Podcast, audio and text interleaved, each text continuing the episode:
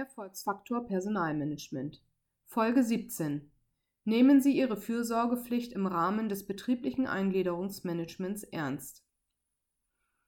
Personalabteilungen werden immer wieder aufgefordert, krankheitsbedingte Kündigungen auszusprechen, die dann meistens vor dem Arbeitsgericht verhandelt werden.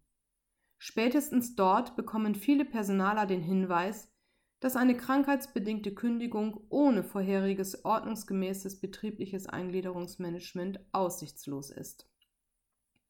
Allein die Tatsache, eine krankheitsbedingte Kündigung auszusprechen, birgt hohen moralischen Zündstoff. Der Mitarbeiter ist durch seine lange Krankheit hart getroffen und hat wahrscheinlich schweres psychisches und physisches Leid zu ertragen. On top wird er dann auch noch mit einer krankheitsbedingten Kündigung durch seinen Arbeitgeber belastet.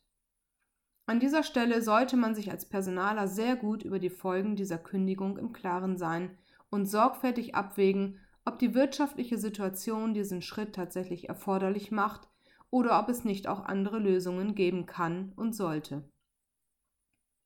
Auch wenn das betriebliche Eingliederungsmanagement eine gesetzliche Vorgabe darstellt, liegen die Vorteile klar auf der Hand.